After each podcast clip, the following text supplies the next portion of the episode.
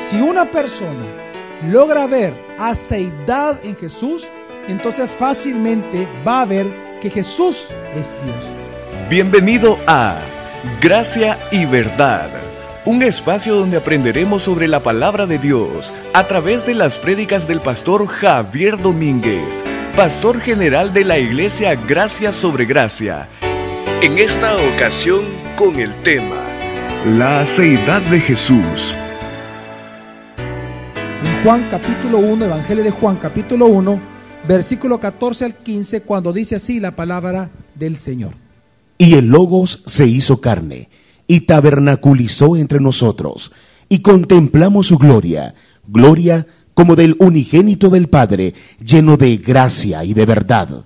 Juan testifica de él y ha clamado diciendo, Este es aquel de quien yo decía, el que viene detrás de mí es antes de mí, porque era primero que yo. Aquí el apóstol Juan llama por testigo a Juan el Bautista para seguir explicando la deidad de Jesús.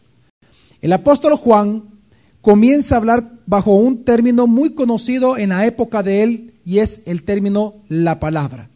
Él comienza a enseñar que esta palabra que tanto judíos como no judíos pensaban de que era una simple expresión de Dios, él comienza a demostrar que esta palabra que es creadora, que está junto a Dios, que es eterna, también es precisamente la palabra creadora de todo, que es vida de los hombres, es luz de vida para los hombres y que por lo tanto esta palabra también es Dios mismo.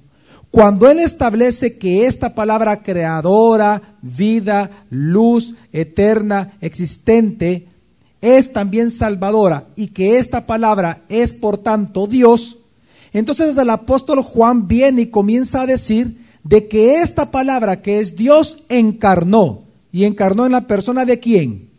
De Jesús. Por lo tanto, está diciendo que Jesús es Dios. Entonces, cuando él dice esto, automáticamente ya demostrando que la palabra encarnó, Juan de alguna manera se adelanta a alguna objeción que posiblemente, y, de hecho las, los herejes hacían, cuando hablaba que Dios había encarnado en la persona de Jesús. Y es la pregunta que normalmente hacían era, o esta objeción era, ¿cómo tú puedes decir alguien que ha nacido de vientre de mujer y que por lo tanto por tener cuerpo es porque ha sido creado, ¿cómo tú puedes decir que es Dios cuando Dios siempre ha existido eternamente?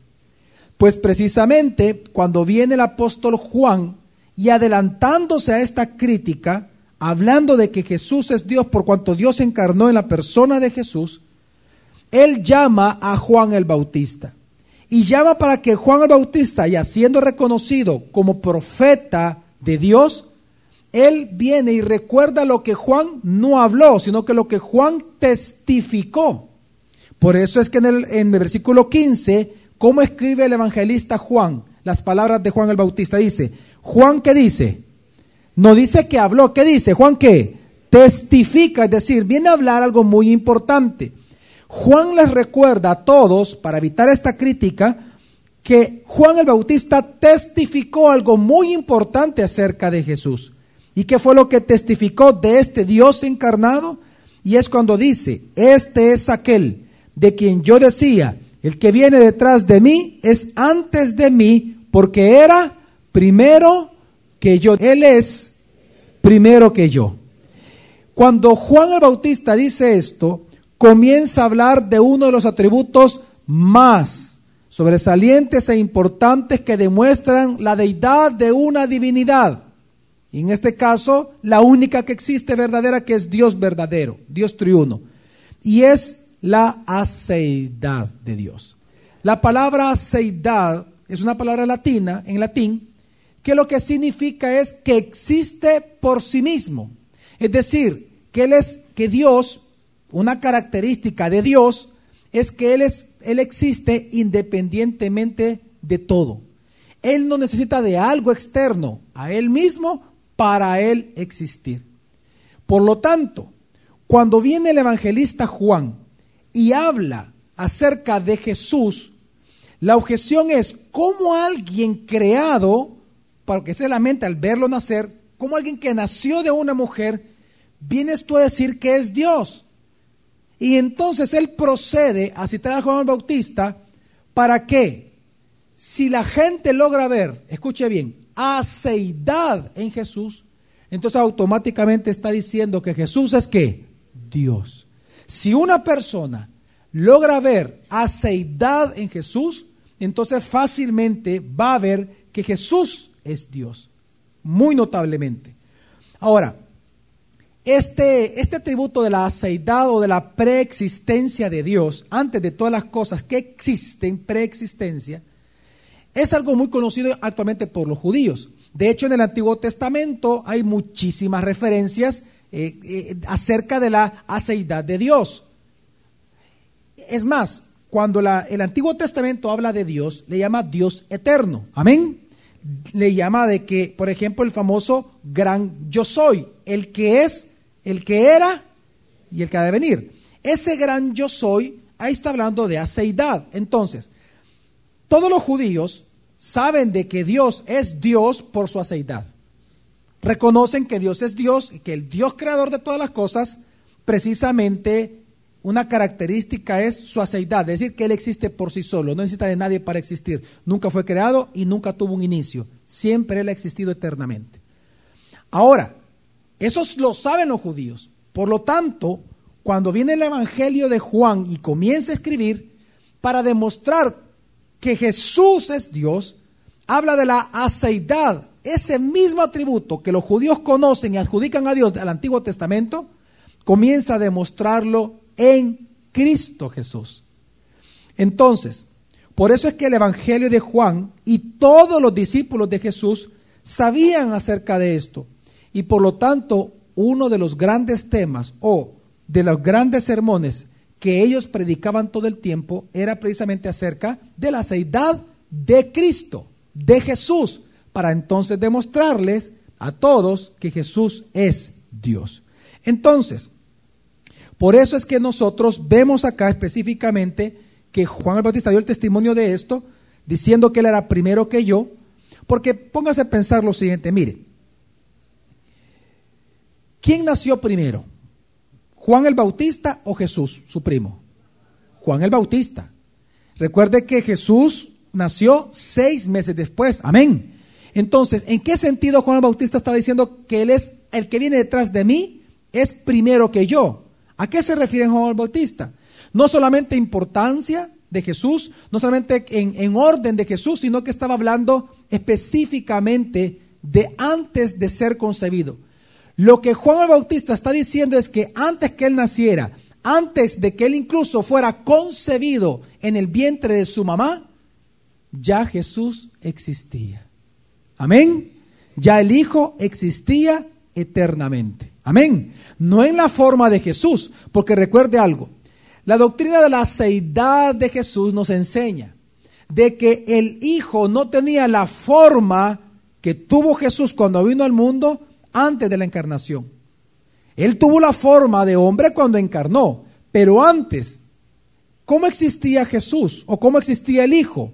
En su preexistencia como Dios siempre, amén, sin forma humana, amén, pero Él siempre ha existido. Amén. Entonces, ¿qué estoy tratando de decirle? Cuando viene entonces Juan el Bautista y dice, Él es primero que yo, Él lo que está enseñando es que Jesús, Él siempre, que el Hijo siempre ha existido por sí solo y por lo tanto Él es Dios. Así que este atributo de la aceidad de Jesús es importante reconocerlo, aprenderlo nosotros. Esto es tan importante lo que estamos hablando que todos los discípulos sabían acerca de la seidad de Jesús, sabían que Él era Dios creador autoexistente. Por lo tanto, no es de extrañar que el apóstol Pablo, por ejemplo, cuando él comenzó a predicar en el, en el Areópago de Atenas, frente a estos grandes filósofos de Atenas, que habían, solo ahí habían más de 52 escuelas filosóficas, las más importantes en el mundo conocido, cuando él comienza a enseñar este sermón, precisamente el tema con el cual él comienza hablando de Jesús es acerca de su aceidad. Porque todos los discípulos eran los que enseñaban todo el tiempo para demostrar la deidad de él. Vamos a ver en Hechos capítulo 17 cómo fue que empezó el sermón el apóstol Pablo. Recuerde, el apóstol Pablo comienza a predicar. Cuando él comienza a predicar, comienza diciendo las siguientes palabras. Y entonces dice así la palabra de Dios en Hechos 17, 23 al 25, Pablo comienza a predicarle al mundo diciendo. Porque pasando y viendo de cerca vuestros santuarios, hallé también un altar en el cual estaba inscrito al Dios desconocido. El que adoráis, pues, a pesar de no conocerlo, a ese os anuncio yo. El Dios que hizo el mundo y todo lo que hay en él, siendo Señor de cielo y tierra. ¿Siendo qué? ¿A quién ya, ¿De quién está hablando entonces ya al decirle Señor? De Jesús. Y está diciendo que este Jesús es Señor de cielo y tierra por cuanto Él es Dios creador. Una vez más, ¿cómo comienza diciendo? Versículo 24. El Dios que hizo el mundo y todo lo que hay y en todo él, lo que hay en Él. ¿Quién es este Dios creador? Sigue. siendo Señor de cielo y Ahí tierra. hablando de Jesús. ¿Qué pasa con Él? Escuche bien. No habita en templos hechos por manos, ni es servido por manos humanas, ni tiene necesidad de cosa alguna, pues Él da a todos vida y aliento y todas las cosas. Claramente el apóstol Pablo está hablando de la aceidad de Jesús. Y él comienza a enseñar que precisamente que por cuanto Jesús es Dios autoexistente y él siempre ha sido él desde la eternidad hasta la eternidad, que entonces él dice y menciona que Jesús por tanto vino a ser creador de todo cuanto existe. Amén. Que por lo tanto él es Señor y dueño del cielo y tierra. Y que por cuanto él es Señor y dueño de cielo y tierra, por lo tanto él es anterior a la existencia. Él es anterior a toda creación. Y que por lo tanto él, por ser Dios autoexistente, no necesita de templos para habitar, porque aún sin templos él siempre ha existido. Y por lo tanto luego dice, ni necesita de ser servido por manos humanas para existir o para ser gloriosamente Dios, porque antes de que el ser humano le sirviese a Él, Él siempre ha sido Él. Amén. Por lo tanto luego dice, ni tampoco, por el hecho de ser Dios autoexistente, tampoco tiene necesidad de cosa alguna. Dios no necesita nada. Pues Él es el que da, al contrario, Él es el que da a todos que vida, aliento y todas las cosas, y no es que nosotros se las damos a Él como que si Él necesitase de nosotros. Amén. Todo esto que acaba de mencionar el apóstol Pablo está hablando exclusivamente del tema de la seidad de Jesús. Pues precisamente el apóstol Pablo, así como Juan en todo su evangelio, ellos comienzan a defender la aceidad de Jesús precisamente tocando tres grandes temas que lo vemos en estos versículos y lo vemos en todo el Evangelio de Juan, tres grandes verdades, que si nosotros vemos estas verdades cumplidas en Jesús, inequívo- inequívocamente, entonces nosotros sabemos que Jesús es Dios. Son tres verdades que si las vemos en Jesús, sabemos que Él es Dios. Y estas tres verdades son las que califican a la seidad de una divinidad o de lo quién es la divinidad. Y precisamente estas tres verdades son que si entonces Jesús es, es autoexistente, entonces Él debería de ser el creador de todas las cosas. La segunda verdad que vemos es que Él es, ha sido y será Dios independientemente de toda creación. Y que por lo tanto Él es el que sustenta todas las cosas y Él no es sustentado por nadie. Ahora, esas tres verdades, si las encontramos en la Biblia acerca de Jesús, es porque Jesús entonces es Dios por el gran atributo de la aceidad o de la autoexistencia eterna. Entonces, la primera verdad que nosotros debemos de aprender a ver en Jesús para entender que Él es Dios y entender su aceidad es que Él es el creador de todas las cosas. Mire, una pregunta. ¿Por qué Pablo comenzó hablando de Jesús en el Areópago de Atenas precisamente como el creador de todo cuanto existe? ¿Por qué automáticamente comienza a hablar Pablo de que Jesús es el creador? ¿Usted no ve una similitud en cómo empezó Pablo a cómo empieza Juan su evangelio? ¿No, ha leído usted cómo empieza Juan su evangelio en el versículo 3, en el capítulo 1? habla de que la palabra es que creadora de todo cuanto existe y dice, nada fue hecho sin la palabra. Amén. La pregunta es, ¿por qué todos los apóstoles comenzaban hablando de Jesús como el creador? ¿Por qué? Ahí están hablando de aceidad, pero ¿por qué lo hacen? Por lo siguiente. Porque hasta como al día de ahora, en el tiempo de Juan y en el tiempo después de la muerte y resurrección de Jesús, muchos herejes, como, por ejemplo eh, Cerinto, el él comenzó a enseñar y a popularizar el pensamiento hereje de que Jesús era un ser creado por Dios. Entonces, ellos decían, no, lo que pasa es que el Padre lo creó a él tomando lo que dice Colosenses, que él es el primogénito de toda creación. Es decir, el Padre primero lo creó a él y luego él creó todas las cosas. Entonces, bajo ese pensamiento, los apóstoles, no era extraño que lo primero que ellos comenzaban a predicarle, en cualquier sermón, lo primero que comenzaban a enseñar era que ese Dios creador es Jesús. Ahora, ¿por qué comenzaban así? Por lo siguiente.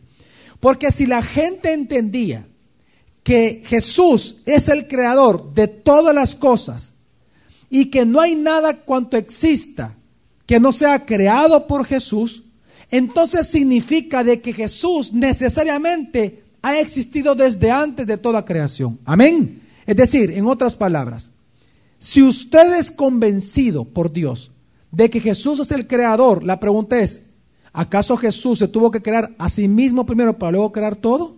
No tiene sentido. Amén.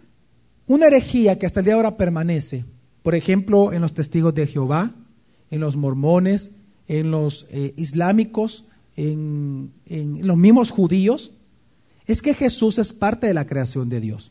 Un hijo especial, un gran profeta, y dicen, y hasta posiblemente aceptan que Él puede ser el creador de todo.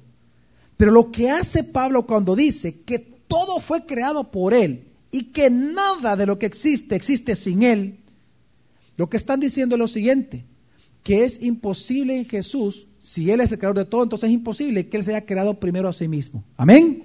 Por lo tanto, para tener el derecho o la cualidad o el atributo de crear, es porque antes Él qué? Siempre a qué, mi familia? Ha existido. Aceidad. Entonces, la aceidad de Cristo se demuestra demostrando primero que Él es el creador. Si demostramos que Él es el creador, automáticamente usted está aceptando que Él existe antes de toda creación y que Él no fue creado ni se creó a sí mismo ni nunca tuvo inicio, porque Él es el creador de todo, incluyendo el tiempo. Ahora, por eso que no es de extrañar que Pablo comienza hablando de esa manera. Pablo comienza demostrando que Jesús es el creador. Porque aceptando todos que Jesús es el creador, entonces necesariamente están aceptando que Él es antes de todas las cosas. Por eso es que Pablo, para entender mejor lo que le estoy diciendo, Pablo lo dejó por escrito esto que le estoy enseñando. En las escrituras, el apóstol Pablo en Colosenses capítulo 1, versículo 15 al 17, él lo establece literalmente en la escritura. Y dice así la palabra de Dios hablando de Jesús. Léelo despacio para entenderlo. Él es la imagen del Dios invisible. ¿De quién está hablando? Va, Jesús es quién? La imagen de aquel Dios que invisible. Ok, luego ¿qué dice? El primogénito de toda creación. Yo voy a explicar ese punto. Sigue. Porque en él. Fíjense, ¿por qué se le llama el primogénito de toda creación? ¿Por qué? Dice el versículo 16. Porque en él fueron creadas todas las cosas. ¿Qué son todas las cosas? En los cielos y en la tierra, visibles e invisibles. Ah, visibles e invisibles. Ahora, una pregunta. ¿Qué dice al inicio del versículo? Él es la imagen del Dios que Ah, pero él fue el creador de todas las cosas visibles, ¿eh? Entonces la pregunta es que surgía en ese entonces, ah, o sea que él también, eh, Dios también fue un ser creado entonces. Y entonces viene la respuesta de Pablo, escuchen que lo que dice. Tronos, dominios, principados, potestades, todo fue creado por él y para él. Por lo tanto, Dios creador, una vez demuestra que Él es Dios creador, entonces, ¿qué necesariamente tiene que aceptar todos los seres humanos? Versículo 17. Y Él es antes de todas las cosas. Amén. Aceidad. Es decir, la gente puede conocer la preexistencia del Hijo cuando entienden de que Él es el creador. Lo que está diciendo aquí el apóstol Pablo es que precisamente que Jesús, por cuanto es creador, Él existe antes de todas las cosas que existen, sean visibles e invisibles. Pero no incluye a Dios porque entonces necesariamente se tuvo que haber creado primero a sí mismo, lo cual es imposible. Amén. Entonces, por eso es que Pablo escribe de esta manera, demostrando así que Jesús es Dios a través de entender que Él es el creador de todas las cosas. Ahora, ¿qué significa eso de primogénito, pastor? Porque de este versículo es que muchos herejes han tomado el decir, ya ves, es el primogénito, porque la palabra primogénito se entiende como el primero. Entonces, ya ves, es el primero de la creación, es decir, que Él fue, ¿qué? Creado, dicen los herejes. Ahora, ¿significa eso en la Biblia? No. Porque la palabra primogénito, aquí es teototocos, significa específicamente de que Él es el primogénito por cuanto Él es el heredero. Es la misma palabra en significado que la palabra primogénito en el Antiguo Testamento. ¿En qué sentido? Mire, la palabra primogénito significa igual que el Antiguo Testamento, aquí en este contexto de Colosenses. ¿Se acuerdan ustedes de estos gemelos que nacieron Esaú y Jacob? ¿Se acuerdan ustedes? Ok. ¿Los hijos de quién? De Isaac, exactamente. Fíjese bien. ¿Quién nació primero? ¿Quién era el mayor de los dos? Esaú. Ahora, ¿a quién Dios le dio la primogenitura? A Jacob. ¿Por qué lo hizo? Porque él quiso, pero no era el mayor. Te quiero que entienda. Para los judíos, el primogénito, es decir, el heredero de la bendición familiar, no siempre es el primero en nacer. Es el que Dios elija. Amén. Entonces, ¿qué está diciendo la Biblia? Cuando el Colosenses 1 dice que Él es precisamente el primogénito de toda creación, está hablando que Él es el heredero de toda creación. Amén. Por eso es que luego dice, todo fue creado por Él y para Él porque Él es el primogénito, el heredero. Así que no vaya a entender esa palabra como el primero en ser creado, porque ni siquiera en el vocabulario o en la sintaxis eh, de la misma palabra en griego significa eso. Entonces, por lo tanto, el apóstol Pablo, cuando habla de Jesús como el creador, él está diciendo entonces que es imposible que él mismo se haya creado a sí mismo primero, sino que si él es el creador, entonces es porque Él ha existido desde antes de todo cuanto existe. Amén. Demostrando entonces así que Jesús es Dios autoexistente. En otras palabras, Él es Dios. Amén. Porque Él es antes de todas las cosas. Ahora, no solamente Pablo enseñó acerca de la seidad de Cristo a través de, que, de demostrar que Él es el Creador, sino que también el mismo apóstol Juan.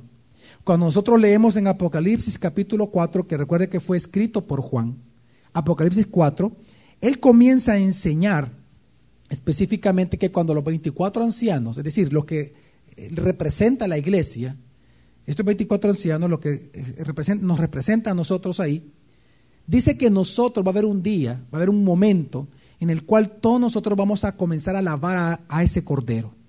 Pues precisamente en esa alabanza que le damos al cordero, vamos a exclamar nosotros lo siguiente. ¿El qué? La aceidad de Él. ¿Cómo así?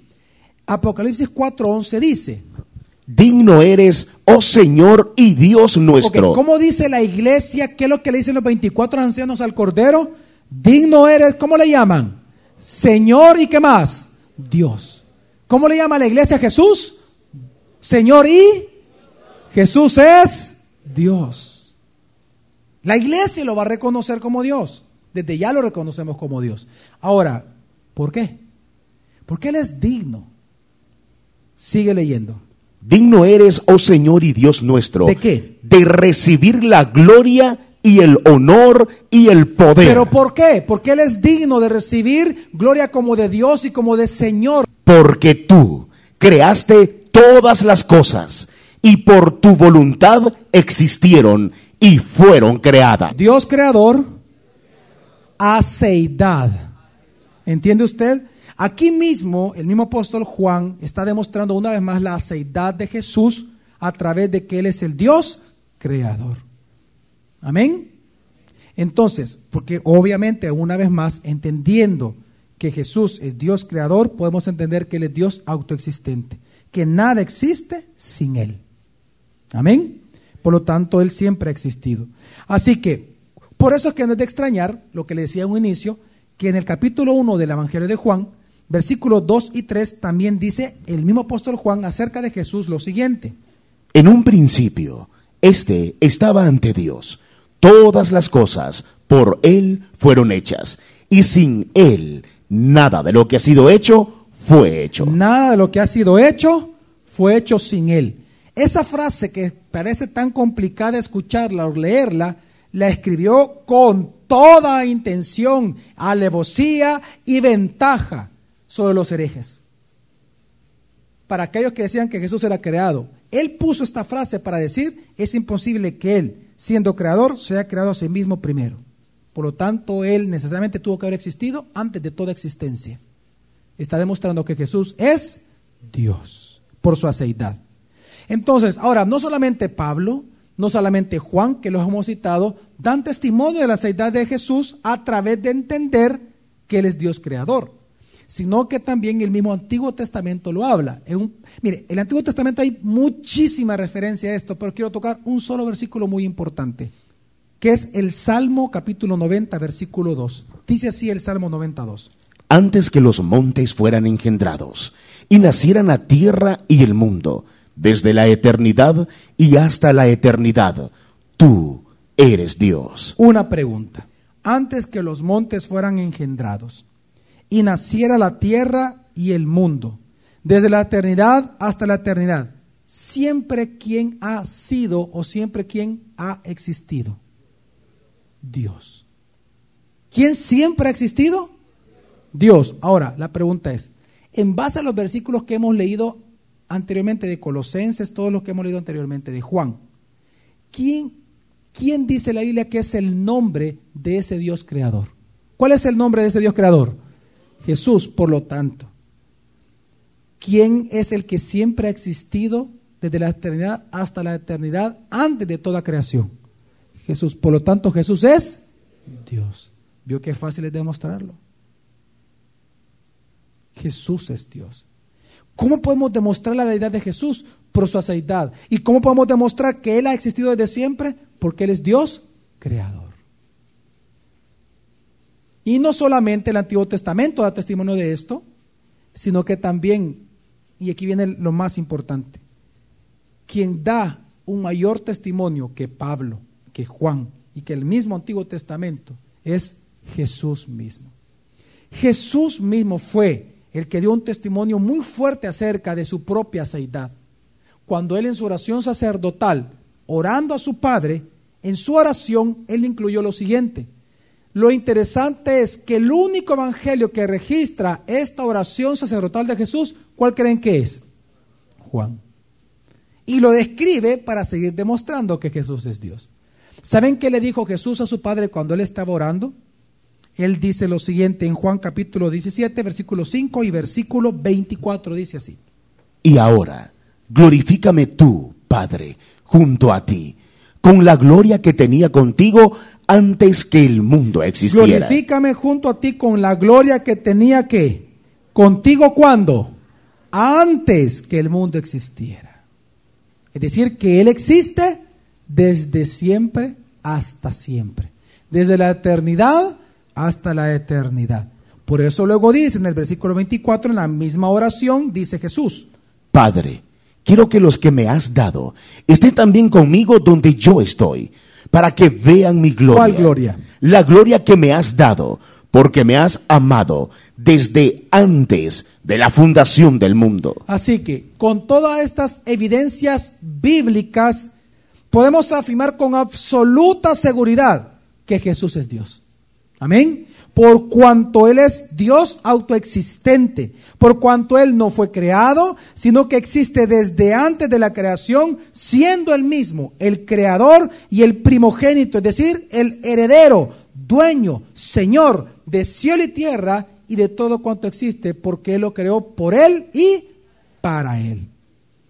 Ahora, creo que es importante en este punto poder entender ¿Por qué es importante para nosotros entender esto? ¿Por qué nos interesa a nosotros, pastor, entender de estas tres verdades que vamos a ver? ¿Por qué es importante entender que Él es el creador? El primero de estas tres verdades, ¿por qué es importante entender que Él es creador? ¿Qué implica para nosotros como cristianos entender esto? Implica muchísimo.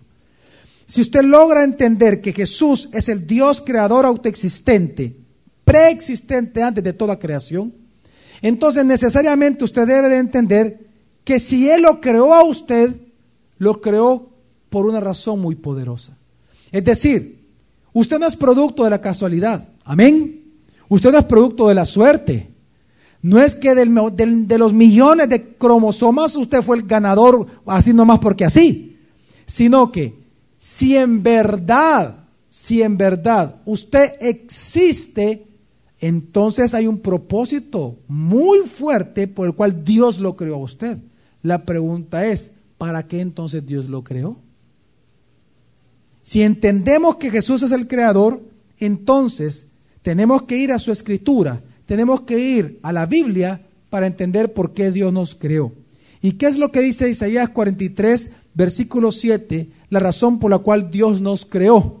Pues lo que dice el versículo es que Dios nos creó para ser nosotros alabanza de su gloria. Para gloria mía te he creado, te hice y te formé, dice Isaías 43.7. En otras palabras, si usted comprende y entiende que Jesús es el creador, entonces necesariamente eso lo tiene que llevar a usted a entender esto, que no hay propósito más grande y sublime e importante en su vida como darle la gloria a Dios todos los días de su vida. Usted fue creado para alabar la gloria de Dios. ¿Por qué Dios lo hizo como hombre? ¿Por qué Dios lo hizo como mujer? ¿Por qué usted tiene una familia? ¿Por qué tiene usted un matrimonio? ¿Por qué usted tiene hijos? ¿Por qué usted tiene un trabajo? Entienda, todo lo que usted es, todo lo que usted tiene y todo lo que usted puede hacer es para la gloria de Dios. ¿Es para la gloria de quién? De Dios, porque Él es Dios quién? Creador. Él lo creó a usted, por lo tanto usted le pertenece a Él. Y la razón por la cual Dios lo creó a usted es para que usted le glorifique a Él. Por lo tanto, no hay misión más importante en su vida como el darle la gloria a Él todos los días de su vida. Amén. Ahora, ¿cómo se hace? ¿Cómo se le da gloria a Dios? Es decir, es muy fácil decir, no, claro, hay que darle la gloria a Dios, pero ¿cómo? Es que la Biblia dice que, delante, dice el salmista, delante de la congregación que dice, te alabaré. Dice, contaré de tus glorias a las naciones. ¿Acaso el salmista no dice también, oh Señor, te exaltaré en tu gloria? ¿Sabe usted lo que es darle la gloria a Dios? Es exaltarlo a Él todo el tiempo. ¿Y qué es exaltar? Mire, se lo voy a explicar de esta manera rápidamente. Fíjese bien, ¿qué es exaltar la gloria de Dios? Exaltar, fíjese bien, ¿qué pasa si yo me arranco un cabello de la cabeza de los pocos que me quedan, me lo arranco. ¿Qué pasa si yo quiero ver realmente cómo está compuesto el cabello? ¿Qué instrumento yo debo de ocupar para lograr ver algo más grande de lo que realmente es? ¿El qué? El microscopio. ¿Qué hace el microscopio? Agrandar, magnificar, exaltar. La palabra exaltar eso significa. Exaltar significa engrandecer. Ahora, ¿es eso lo que dice el salmista? No. Es decir, exaltar la gloria de Dios no es que nosotros tenemos una función de microscopio. Es decir, que queremos hacer, queremos hacer grande algo que ya es que. No, no, no, no. Que es que pequeño. Eso es lo que hace un microscopio. Hace grande algo que es que pequeño. ¿Eso es exaltar a Dios? No. Sí significa exaltar, pero no es lo que se refiere el salmista. ¿Qué es exaltar entonces a Dios? Es más bien parecido a un telescopio. Una pregunta, el sol, por ejemplo, ¿es más grande o más pequeño que, la, que usted? Es más grande que nosotros. Ahora, ¿está lejos o cerca de nosotros? Lejos. ¿Qué instrumento tenemos que ocupar para lograr acercar el sol, que es muchísimo más grande que nosotros, millones de veces más grande que nosotros, pero para verlo un poquito más de cerca, ¿qué tenemos que ocupar? El telescopio, que quiero que entienda algo. Dios es tan glorioso, es tan grande, que Él lo ha puesto a usted en una función de telescopio en la tierra. En el sentido que, aunque la tierra lo vea Él lejos de nosotros, es misión suya y misión mía. Es la razón por la cual Dios nos creó. Ser para alabanza de su gloria, es decir, exaltar de tal manera a Dios que la gente lo pueda ver casi en su tamaño original. Amén. Es decir, la misión de su vida, la misión de su empresa, la misión de su cuerpo, la misión de su mente, de sus ojos, de sus oídos, de su boca, la misión de sus sentidos, la misión de su familia, la misión de sus hijos, la misión de su matrimonio, la misión de su empresa, de su trabajo, es exaltar a Dios de tal manera que el mundo lo pueda ver casi como Él realmente Porque precisamente es la razón por la cual Dios nos creó. Nos creó para gloria de Él, dice Isaías 43, Para gloria mía te he creado, te hice y te formé, dice. Así que, una primera cosa que enseña Pablo y que enseña Juan para entender la seidad de Jesús es que Él es Dios creador. El día de mañana continuaremos aprendiendo más sobre este tema. Gracia y Verdad, con el pastor Javier Domínguez, es una producción de la iglesia Gracia sobre Gracia. Puedes encontrar más recursos como este en nuestra página web, graciasobregracia.org.